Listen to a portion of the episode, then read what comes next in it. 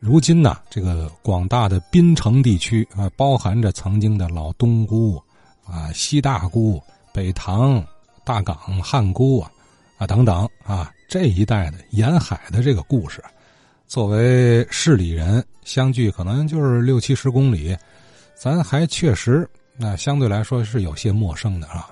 咱总是希望那边的老人家能多给聊聊。头些天呢，几位听友都谈到了塘沽的一些点滴吧。呃，七十八岁的于文元先生呢，也说说他自己的一段经历。最近呢，说到这个塘沽的这个话题啊，我我也想把我对塘沽有二年生活的所见所闻呢，与各位听友分享一下。五九六零年这三年自然灾害的时期啊，我在。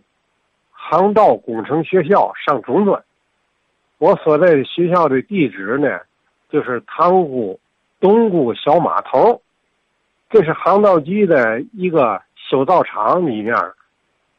那哈紧挨着海河，往东边看呢是东沽，往北边看呢是那个大闸，就是那个海河节制闸。小码头的对面啊。是轮船闸，等于这小码头啊，就是一个孤孤零零的那么一块一片地方，这就是一个航道局的一个那个修道场，里边啊有三四个船坞，大修造厂里边啊改成了 那个航道工程学校的教池了，就改成两个，一个是驾驶班，一个是轮机班。还有一个那个航道工程学校那个那个班呢，在一个小红楼上作为教池。听说这个小楼啊是英国人建造的。我啊上学就就在那个那个小红楼里边，外边有有廊子，站在廊上可以看到海河大闸。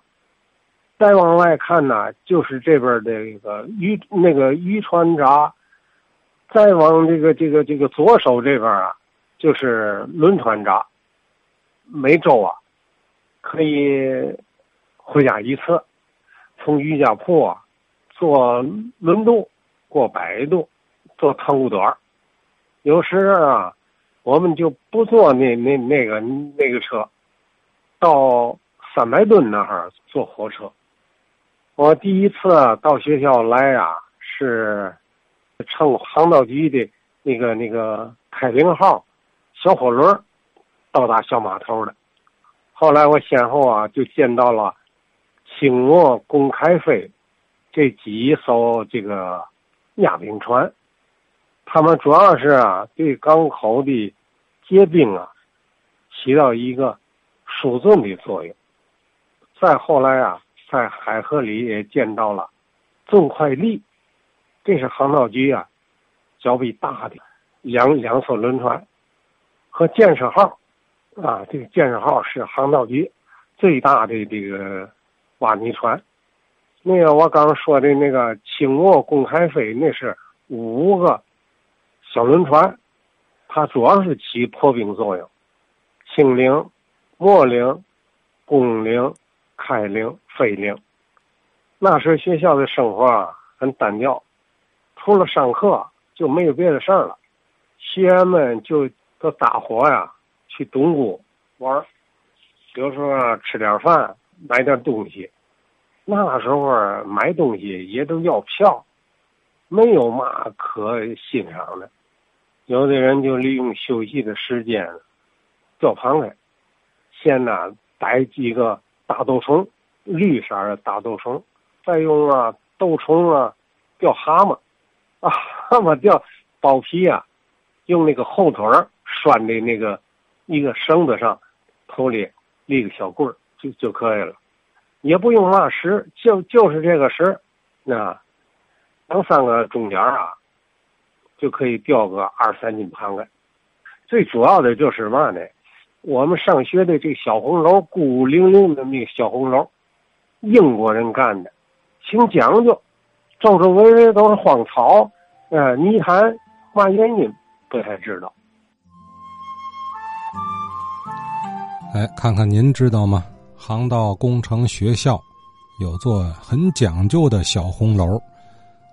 咱对那边地理啊，嗯，这没概念呢，所以这只能求问于塘沽的老先生们了啊。哎，您知道刚才于文元先生说的这个小红楼吗？据说是英国人造的哈。那么当初这是什么部门所在呢？啊，孤孤零零的就这么一栋小红楼，它又会记录什么样的当地的历史啊？航道工程学校，呃，里头还带着船坞。我琢磨着这，这会不会和咱们那个老海河工啊、海河工程局有关呢？啊，咱请教啊，我的电话幺六六零二六七五三三一，呃，您周一至周五啊，办公时间联系我幺六六零二六七五三三一，希望，呃，知情的老先生啊，不吝赐教。